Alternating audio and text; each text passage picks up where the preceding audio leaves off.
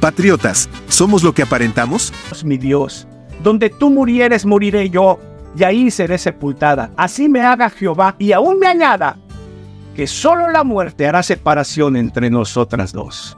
Una mujer que amó y adoptó una patria que no era la suya. Dios la honró de tal manera que es una de las dos mujeres o tres que están solo en la genealogía de nuestro Señor Jesucristo. Y no era judía. Bah. Amar una tierra que no es la tuya es un desafío. Conozco varios amigos que lo han hecho. Han hecho de México su nación. La pregunta sigue flotando. ¿Somos lo que aparentamos? Patriota que hizo algo por una tierra que no era la de él. Es José, sí, José el soñador. A él le digo uno que era pero fue vendido para no serlo. Continuará. La historia es muy conocida.